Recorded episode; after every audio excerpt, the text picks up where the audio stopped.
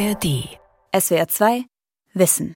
Mit dem Science Talk und dem Thema Unser täglich Brot auf dem Prüfstand Wie gesund ist unser Grundnahrungsmittel am Mikrofon Ralf Kaspari. Dumm wie Brot oder Weizenwampe, mit solchen Schlagworten werden Debatten um Glutenunverträglichkeiten, Übergewicht und Diabetes überschrieben, alles Erkrankungen, die mit Weizenbrot zusammenhängen. Manche sprechen in diesem Kontext von einem Imagewechsel des Brots. Was ist dran an dieser Kritik? Wie sehen die weizenbedingten Erkrankungen aus? Haben sie tatsächlich zugenommen? Darüber habe ich im Science Talk mit Professorin Katharina Scherf gesprochen, Lebensmittelchemikerin am Karlsruher Institute of Technology am KIT. Frau Scherf, als Lebensmittelchemikerin, wie geht man da durch den Supermarkt? Hochreflektiert oder eher weniger reflektiert? Ich habe ursprünglich Lebensmittelchemie studiert, weil mich genau das interessiert hat, was in unseren Lebensmitteln drin ist und weil mich auch mehr interessiert hat, was diese ganzen ähm, Zutaten bedeuten, die dann auf der Verpackung hinten erscheinen. Aber ich gehe noch ganz normal durch den Supermarkt und kaufe mir, was mir schmeckt. Äh, aber irgendwie ist es ja eine komische Situation. Ne? Wir haben in den letzten äh, 50 Jahren geschätzt alles Mögliche in Lebensmittel reingesteckt, an Chemikalien zum Beispiel, an Zusatzstoffen. Und jetzt sind wir dabei, erst noch mal zu analysieren, was das für Stoffe genau sind, wie die wirken. Paradox, oder? Ja, einerseits schon. Andererseits ist es so, dass alle Zutaten ähm, oder auch Zusatzstoffe mit den E-Nummern schon lange sicherheitsgeprüft sind. Sie sind ja auch aktiv zugelassen worden. Das heißt, alle, die in dieser Nummer drinstehen, die sind geprüft, dass sie auch sicher sind entsprechend.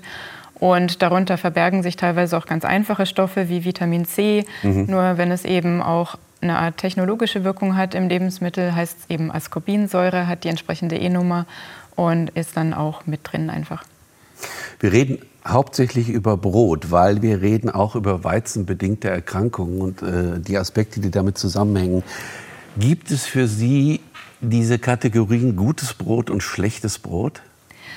Für mich gibt es nicht direkt ein gutes Brot und ein schlechtes Brot. Wir beschäftigen uns mit Brot im Allgemeinen, mit ganz vielen Aspekten.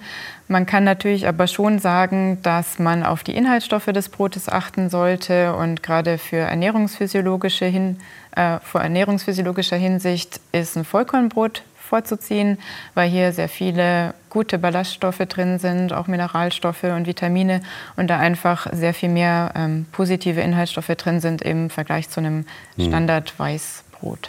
Was ist alles im Brot drin? So die wichtigsten Stoffe? Die wichtigsten Stoffe im Brot sind eigentlich relativ einfach. Man kann Brot machen, indem man einfach nur Mehl und Wasser mischt und ein bisschen Salz zugibt. Ähm, auch das reicht im Grunde schon, wenn man noch Hefe dann dazu tut. Man kann da noch ein bisschen Ascorbinsäure reingeben. Das verbessert die Backeigenschaften nochmal insofern, dass das Volumen etwas größer wird. Und im Grunde reicht es, um ein schönes Brot zu bekommen. Aber das moderne Brot enthält ja unendlich viel mehr. Also es gibt ja, ich weiß, wie viele Brotsorten gibt es? Was meinen Sie geschätzt? Ähm, es gibt tausende Brotsorten ja. und gerade in Deutschland ist die Brotvielfalt sehr, sehr groß. Ähm, ich glaube, es gibt über 4000 oder noch mehr unterschiedliche Brotsorten, ähm, rein kulturbedingt. Und das ist auch mit eins unserer Kulturgüter, die es natürlich auch zu bewahren gilt.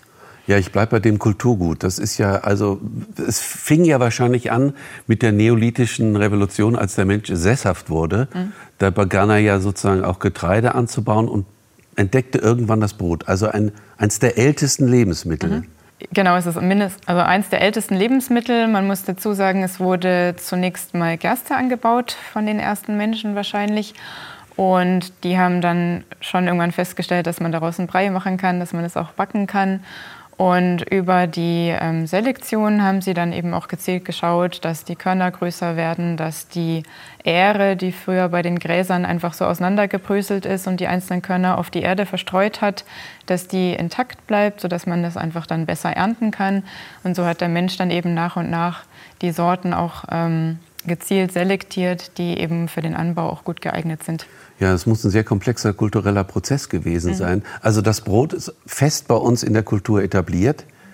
Äh, es ist ein, eigentlich für die meisten ein unverzichtbarer Bestandteil des Essens, ne? Auf jeden Fall. Also, es ist eines der wichtigsten Grundnahrungsmittel in unseren Kulturkreisen. Und ähm, man merkt es ja auch jetzt gerade vom Hintergrund der aktuellen Krise in der Ukraine. Da wurde es, glaube ich, wirklich allen erstmal wieder noch bewusst, wie wichtig eigentlich Weizen für unsere Ernährung ist und auch für die Ernährung weltweit. Ihr Forschungsgebiet, also Sie erforschen die Häufigkeit von weizenbedingten Erkrankungen. Und wenn wir gleich dazu kommen, würde ich im Vorhinein noch mal ganz kurz fragen. Also Brot, eins der ältesten Kulturgüter. Das heißt aber gleichzeitig auch, dass sich die Produktionsbedingungen und die Herstellung von Brot immer weiter verfeinert haben und differenziert haben. Mhm. Also es ist ein ungeheuer langer Anbauprozess, mhm. Kultivierungsprozess. Ist, ist das ein Problem eigentlich bei unserem Thema, bei weizenbedingten Erkrankungen? Ich kann darauf im Moment keine abschließende Antwort geben, weil das Thema tatsächlich sehr, sehr komplex ist. Und was im Zuge dieser weizenbedingten Erkrankungen immer wieder diskutiert wird, ist, dass die Häufigkeit zugenommen hat, dadurch, dass sich die Inhaltsstoffe im Brot verändert haben oder im mhm. Weizen selbst. Und hier ist sehr viel Forschung auch am Laufen. Allerdings haben wir bislang noch keine abschließende Antwort gefunden. Hier gibt es sehr, sehr viele Faktoren. Zum einen haben wir natürlich den Menschen, das Immunsystem des Menschen. Das hat sich eventuell über diverse Umweltfaktoren auch ein bisschen verändert. Die Leute haben vielleicht mehr Stress. Es sind andere Sachen, wo wir auch sehen, dass insgesamt auch Allergien ansteigen in der Bevölkerung. Und auch hier ist so der Hauptfaktor eigentlich auch noch nicht geklärt, weshalb das so ist. Aber quantitativ können wir wirklich sagen, diese Weizenunverträglichen äh, hat zugenommen. Das, das kann man sagen. Man kann das sagen. Das kann man messen praktisch und, und darstellen. Genau, also wir unterscheiden ähm, drei hauptsächliche weizenbedingte Erkrankungen. Hier zählt zum einen die Weizenallergie dazu. Das ist praktisch so die Lebensmittelallergie, wenn Sie eben auf Weizen reagieren, wenn Sie Weizenprodukte essen. Und hier ist die Häufigkeit in der Bevölkerung relativ gering. Also man schätzt so 0,5 Prozent. Bei Kindern ist es etwas häufiger. Man sieht da aber auch, dass bei Kindern sich das manchmal auswächst und es dann ähm, im Erwachsenenalter nachlässt. Und das ist auch der Teil, von dem wir wissen, dass er so mehr oder minder konstant bleibt. Also hier scheint es jetzt keine Erhöhung zu geben im Weizenteil. Bei der Zöliakie ist es was anderes. Hier haben wir eine Immunreaktion auf die Glutenproteine in Weizen, Roggen und Gerste. Und hier kann man jetzt aus mehreren Ländern Studien heranziehen und die sagen schon recht deutlich, dass die Prävalenz jeweils in der Region angestiegen hat. Ich kenne hier einen italienischen Kollegen, der hat so in der Region von Norditalien geforscht und forscht da schon seit 20, 25 Jahren. Der hat in dieser Region so in den 70er Jahren festgestellt, wie die Prävalenz ist bei den Kindern. Es waren so rund 0,7 Prozent. Und er hat im Grunde jetzt die gleiche Studie nochmal gemacht und kommt jetzt so bei 1,4 raus. Also Was heißt das Prävalenz? Ist, ähm, das ist die Häufigkeit dieser Erkrankungen in der Bevölkerung. Okay, Zöliakie. Mhm. Welche Erkrankungen gibt es noch? Genau, und die dritte Erkrankung ist die sogenannte Nicht-Zöliakie, Weizensensitivität, die man auch als Nicht-Zöliakie, Glutensensitivität in der Literatur findet. Und der komplizierte Name ähm, reflektiert auch so ein bisschen, dass wir über diese Erkrankung noch nicht allzu viel wissen. Wir wissen eben, dass es keine Zöliakie ist, deswegen nicht Zöliakie. Und wir wissen, dass die Leute auf Weizen reagieren. Aber wir wissen noch nicht ganz genau, was jetzt die auslösenden Stoffe sind. Also eins, was immer wieder oder was auch schon gezeigt wurde, sind die sogenannten Amylase-Trypsin-Inhibitoren. Das sind Eiweißstoffe, ganz speziell, die im Weizen oder auch in anderen Getreidearten vorkommen. Da wurde gezeigt, dass die die Immunreaktionen auslösen können. Ob das die alleine sind oder ob da noch weitere Faktoren eine Rolle spielen, da wird gerade noch dran geforscht. Mir haben ganz viele Bekannte gesagt, als ich gesagt habe, ich rede mit ihnen mhm. über Brot und über Weizenunverträglichkeit, haben mir sofort 50 Prozent gesagt, ja, ich kenne Fälle im Bekanntenkreis, Glutenunverträglichkeit, Zöliakie sogar, eventuell auch Allergie. Die andere Hälfte sagte, das ist doch eine reine Modeerscheinung. Jetzt sind wir alle, oder wir, wir, wir bilden uns diese Hypersensitivität plötzlich ein. Und es gibt keine genauen Zahlen, das haben Sie ja auch gesagt, und keine genauen Kausalitäten. Ja. Wie schätzen wir das jetzt ein? ja, ich denke, hier muss man wirklich ähm, differenzieren, was ähm, gut nachgewiesen werden kann, wo man auch das Krankheitsbild kennt und die Leute richtig diagnostiziert. Und so den Hype, der da drum entstanden ist, Das kommt oder kam so ein bisschen aus den USA rübergeschwappt, weil dort zwei Bücher erschienen sind, die von Medizinern geschrieben wurden. Das eine nennt sich Dumm wie Brot und das andere nennt sich auf Englisch Grain Brain und hat dann schön auf dem Titel auch so ein Bild von einem Gehirn, was ganz leer ist, was so ein bisschen aussieht wie ein Brot und ein Gehirn gemischt, was praktisch andeuten soll, dass wenn man Brot isst, ganz viele furchtbare Krankheiten auftreten. Also man wird dumm, man wird krank, man wird abhängig und alle ähm, Zivilisationskrankheiten, wie man sie immer so bezeichnet, wie Typ, 1, äh, wie typ 2 Diabetes, wie Adipositas und so weiter, alles wurde im Grunde nur auf den Weizenverzehr zurückgeführt. Und also wenn man das Vorwort liest, dann ist wirklich so eine riesenlange Liste an Krankheiten aufgeführt, die nur auf den Weizen zurückgehen. Und das kann halt wiederum auch nicht sein. Also das ist dann halt Quatsch. Und aufgrund dessen ist und dieser Hype entstanden, dass man sich besser nur noch glutenfrei ernährt. Und dann gab es solche ähm, Persönlichkeiten, die halt auch stark im Rampenlicht stehen, wie diverse Schauspieler, Tennisspieler oder wer auch immer, die dann auf glutenfreie Ernährung umgestiegen sind und gesagt haben, ja, es geht ihnen jetzt viel besser und alles wunderbar und alles ganz furchtbar. Ja, aber da kann man ja sagen, das Brot wird dämonisiert und ist praktisch hat so eine Stellvertreterfunktion, das für alles Negative plötzlich verantwortlich. Richtig, das war ja. eben in diesen Büchern ganz stark der Fall. Und ich habe mich das dann auch gefragt, weil ich habe sie nicht ganz gelesen, aber natürlich schaut man rein, weil man ja auch weiß, worüber man dann reden muss. Und es war dann echt so, es war dann ja auch so auch mal irgendwie so ein Burger abgebildet und dann haben sie halt irgendwie alles, was schlimm ist, wurde praktisch auf das Brötchen zurückgeführt und das, was dazwischen drin ist, was Fleisch, oder so. was Fleisch ist, was Fett ist, was ja. ähm, viel Zucker enthält beispielsweise auch, ähm, das wurde gar nicht berücksichtigt und da dachte ich mir, also ich meine, in der Ernährung muss man schon das Gesamtbild betrachten, was man zu sich nimmt und insgesamt betrachten, wie viel Zucker, wie viel Fett, wie viel Kalorien insgesamt. Und da kann man jetzt nicht alleine das Brot rausnehmen und sagen, das allein ist jetzt böse. Aber Sie haben ja am Anfang gesagt, also dunkles Brot schon. Das mhm. ist schon viel besser als helles Brot, weil ballaststoffreich Richtig. zum Beispiel. Also beim dunklen Brot muss man aufpassen, dass es wirklich Vollkornbrot ist, wo im Grunde das ganze Korn dann reingewandert ist.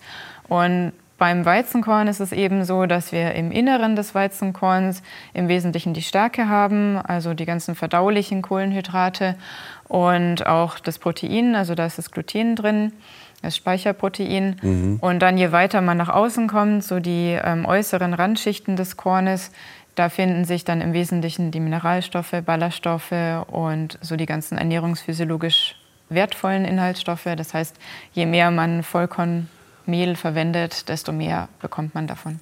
Gut, dann kommen wir noch mal zu den Krankheiten. Also Zöliakie, das sind ja alles Krankheiten, die nicht ohne sind, sage ich mal ein bisschen salopp. Ne? Also die haben schon schwere Nebenwirkungen. Können Sie es ein bisschen skizzieren, mhm. Zöliakie? Genau, bei der Zöliakie ist es so, dass im Körper durch die Glutenproteine eine Autoimmunreaktion ausgelöst wird. Und was dann passiert, ist, dass wir normalerweise so im Dünndarm eine sehr große Oberfläche haben und wir haben so diese zottenartige Struktur, mhm. ähm, dass wir eine sehr große Oberfläche haben, wo die Nährstoffe aufgenommen werden. Und bei den Zöliakie-Erkrankten ist es jetzt so, dass der Körper feststellt, er muss jetzt diese Zotten abbauen und greift praktisch diese ganze Struktur an.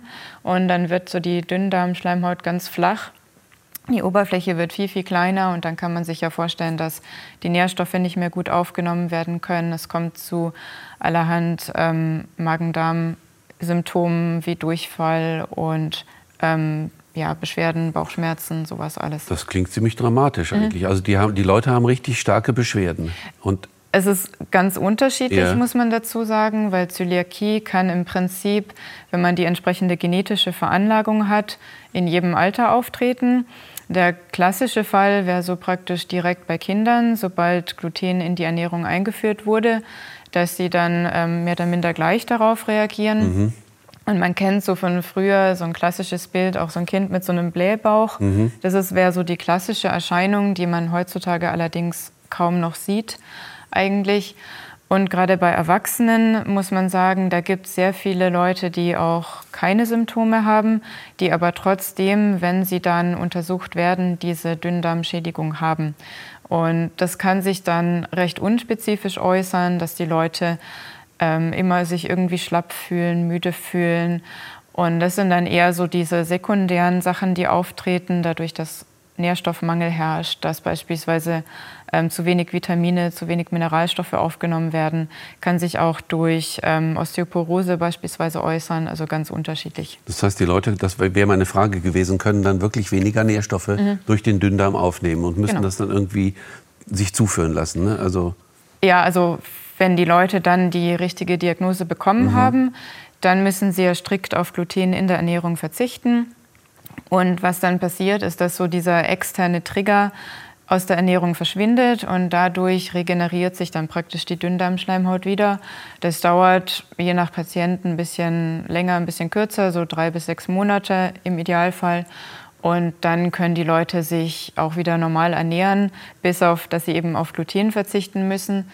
Dann geht auch dieser Nährstoffmangel im Wesentlichen wieder zurück. Also es wird empfohlen, Nährstoffe zuzuführen, aber nur, wenn wirklich ein Mangel da ist. Seit wann kann man das, äh, diese, diese Krankheit mit Symptomkomplex genau beschreiben? Weil äh, meine Frage wäre, was hat man gemacht, als es sozusagen noch nicht so, so bekannt war? Die Menschen haben einfach gelitten und sie konnten nicht behandelt werden, ne? Also es gibt ganz frühe ähm, Berichte schon ähm, aus dem alten Griechenland, wo schon jemand oh. ähm, die Zöliakie mal beschrieben hat. Und daher kommt auch der Name. Es leitet sich aus dem griechischen Wort ab. Äh, es hat dann aber sehr lange gedauert, bis man eigentlich herausgefunden hat, woran es liegt. Das war so in den 1940er, 50er Jahren, dass hier dann langsam festgestellt wurde, ja, es liegt wohl irgendwie am Weizenmehl und es liegt aber nicht an der Stärke, sondern es liegt an dem Eiweiß, was da drin ist, sprich an dem Gluten. Und dann so, ja, in der nächsten Zeit wurde dann das verstärkt erforscht. Es wurde dann verstärkt auch geschaut, was man noch an Alternativtherapien beispielsweise entwickeln kann. Und hier ist auch noch einiges an Arbeit, aber man hat bislang noch nichts Besseres gefunden, sage ich mal, als die mhm. glutenfreie Ernährung. Inwieweit können Sie mit Ihrer Forschung diesen Menschen helfen oder dazu beitragen, dass es Therapiemöglichkeiten gibt, dass man schnell analysieren kann?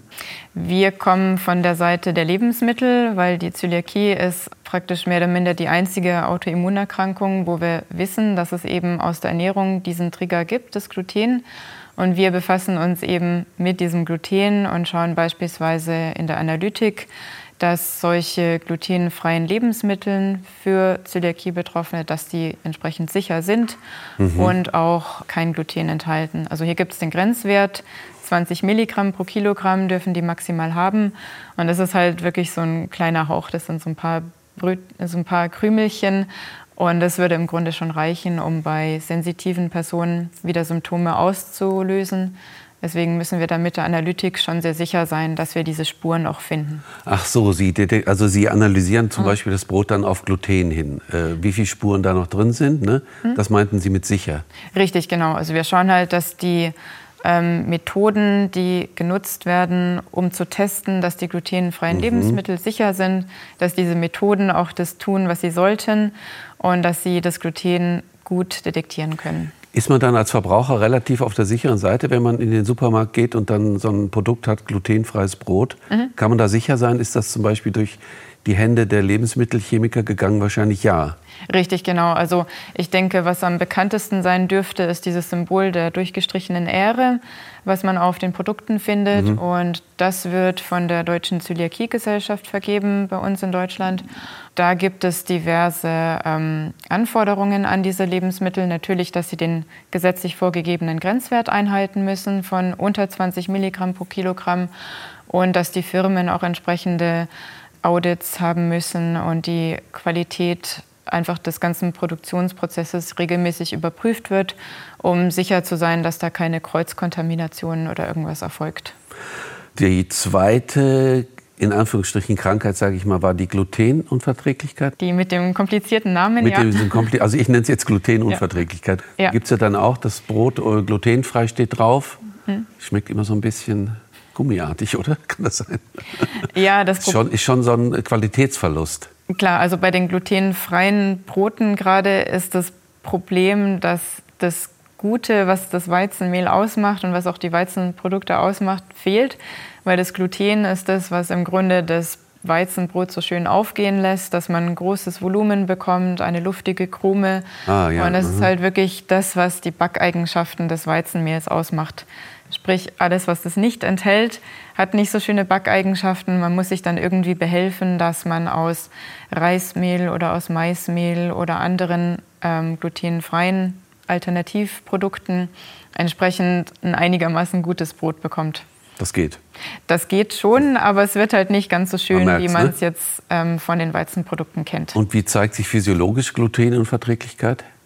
Physiologisch ist es auch so, bei den Leuten treten eher so ein bisschen unspezifischere Symptome auf. Äh, viele fühlen sich schlapp, müde und merken das dann aber auch, dass es schon besser wird, wenn sie auf Weizenprodukte verzichten oder wenn sie zumindest die Menge an Weizen reduzieren in ihrer Ernährung. Mhm. Also hier denken wir, dass es so eine Art dosisabhängiger mhm. Effekt mhm. ist und dass man vielleicht nicht ganz so strikt auf Gluten verzichten müsste.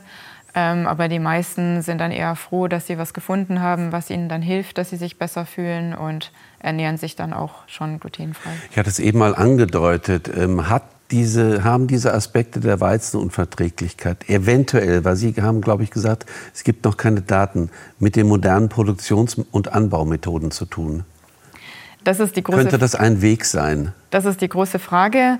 Und wir haben in unserer eigenen Forschung mal uns den Weizen angeschaut und das war in Kooperation mit der Forschungsstelle in Gattersleben. Die haben für uns ähm, 60 Weizensorten angebaut, welche die zuerst 1890 zugelassen wurden. Mhm. Das waren die ältesten und dann jeweils die fünf, die in Deutschland am häufigsten in Anbau waren pro des jeweiligen Jahrzehnts und haben dann die, ja, bis zu 2010 waren die modernsten Sorten.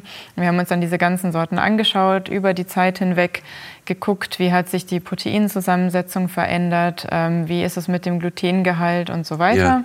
Und haben dann gesehen, dass ähm, sich in dem Bereich, was ich gesagt hatte vorher, die ATI, die für die Glutensensitivität verantwortlich gemacht werden, da hat sich nichts verändert. Die sind über die ganze Zeit gleich geblieben. Man sieht ein paar Unterschiede, so je nachdem, wie die Sorten gewachsen sind, wie das Anbaujahr war, ob es da vielleicht wieder die Wetterbedingungen oder die Bedingungen allgemein waren. Da sieht man Unterschiede, aber so über die Zeit hinweg, über die Züchtung sieht man im Grunde gar nichts. Eher so einen leicht abfallenden Trend sogar, weil mhm. die älteren Sorten tendenziell einfach insgesamt mehr Eiweiß enthalten und ähm, über die Züchtung der Eiweißgehalt ein bisschen gesunken ist. Das heißt, eigentlich geht es insgesamt sogar ein bisschen runter. Das heißt, wir können auch nicht den Kritikern der modernen Anbaumethoden recht geben, die sagen, dieser moderne Weizen macht eher krank. Ne? Geht, können Sie auch nicht unterstreichen. Im Moment nicht. gibt es keine Studien, die das irgendwie sagen würden. Nee.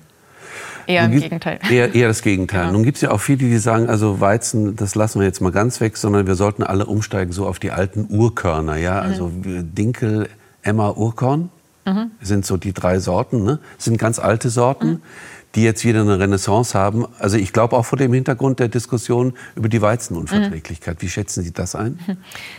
Ähm, hier gibt es auch viele Aspekte. Also im Moment ist, glaube ich, Dinkel schon relativ gut etabliert. Ja, das ja, hat sich ähm, ganz gut in, durchgesetzt, genau. findet man in vielen Bäckereien. Mhm.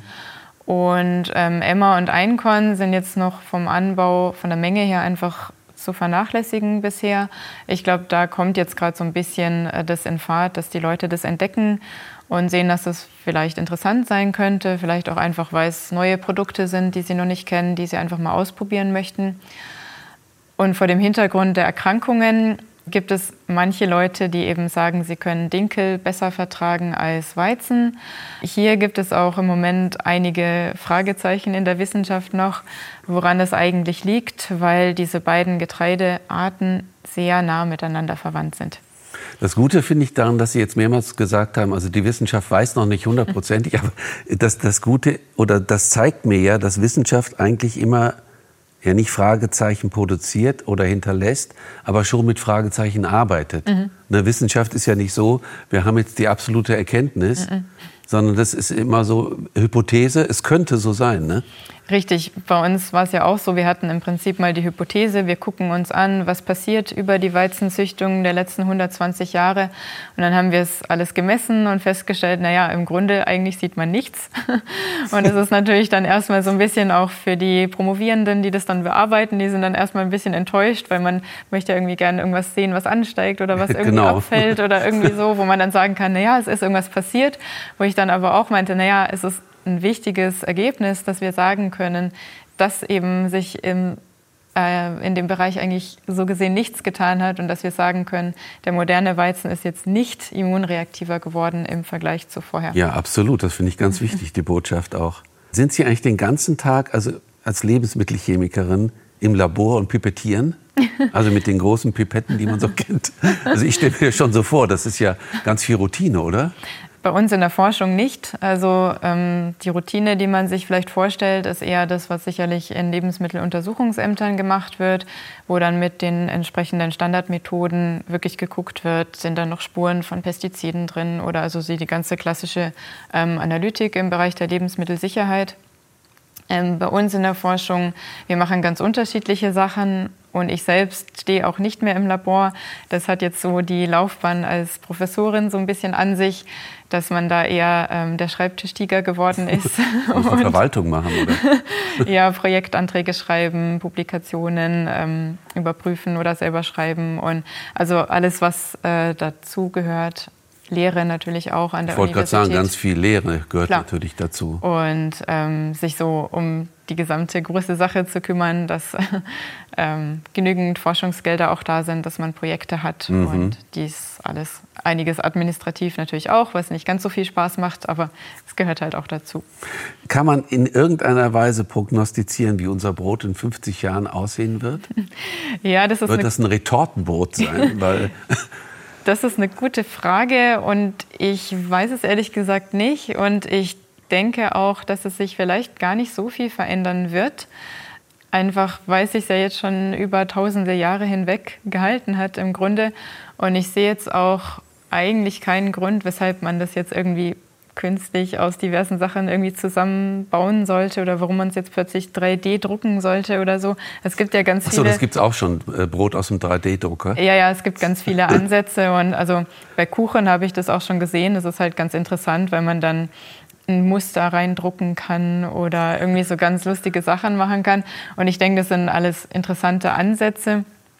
Aber im Grunde ist es eigentlich nicht nötig, sage ich jetzt mal. Es ist halt Spielerei. Mhm. Aber vielleicht wird es ja in Zukunft Engpässe, gehen beim, Engpässe geben beim Getreideanbau, mhm. dass man sich da was Neues einfallen lassen muss. Wissen Sie, wohin da der Trend gehen könnte? Im Moment geht recht viel in den Bereich so, dass man die Landwirtschaft effizienter macht. Und ich denke, das muss auch so sein, weil alle Hochrechnungen sagen, dass wir doch mal deutlich mehr Lebensmittel brauchen für die immer noch ansteigende Weltbevölkerung. Ja. Und gerade auch vor dem Hintergrund des Klimawandels äh, wissen wir, dass die Produktivität auch gerade beim Weizen vermutlich sinken wird, einfach auch durch Extremwetterereignisse, durch Dürren und so weiter. Und hier ähm, ist meines Erachtens auch noch mal viel Forschung nötig, ähm, um die ganzen Zusammenhänge besser zu verstehen und ähm, auch dann im Feld besser was machen zu können oder entsprechend gute Sorten zu züchten, die sehr viel resistenter noch mhm. sind, gerade gegen diese ganzen Klimaereignisse, die zu erwarten sind. Und die vielleicht auch dann noch äh, mehr äh, Nahrungsmittel enthalten oder äh, Zusatzstoffe? Kann man sich sowas vorstellen, sagen wir mal gentechnisch veränderten Weizen oder sowas ähnliches? Ähm, es ist jetzt tatsächlich, glaube ich, die erste modifizierte Weizensorte so langsam zugelassen worden. In, ähm, also auf jeden Fall nicht in Europa, aber äh, ich glaube in Südamerika. Und hier geht es aber meistens eher darum, dass man gewisse Resistenzen reinbringt, dass man vielleicht nicht so viele Herbizide oder Pestizide benötigt. Aber hier wären durchaus noch einige Möglichkeiten, wie man sicherlich den Ertrag steigert, aber auch ja, schaut, dass es trotzdem die ernährungsphysiologische wichtige Wertigkeit behält. Halten wir fest, Brot macht nicht dumm. Nee. Vielen Dank für das Gespräch. Das wäre ja schlimm. Danke. Gerne. Das war SWR2 Wissen heute mit dem Science Talk zum Thema Unser täglich Brot auf dem Prüfstand. Ich habe gesprochen mit der Lebensmittelchemikerin Professorin Katharina Scherf vom KIT. Sie können sich diesen Talk auch als Video ansehen. Infos dazu finden Sie in der ARD Mediathek unter Science Talk. SWR2 Wissen. Manuskripte und weiterführende Informationen zu unserem Podcast und den einzelnen Folgen gibt es unter swr2wissen.de.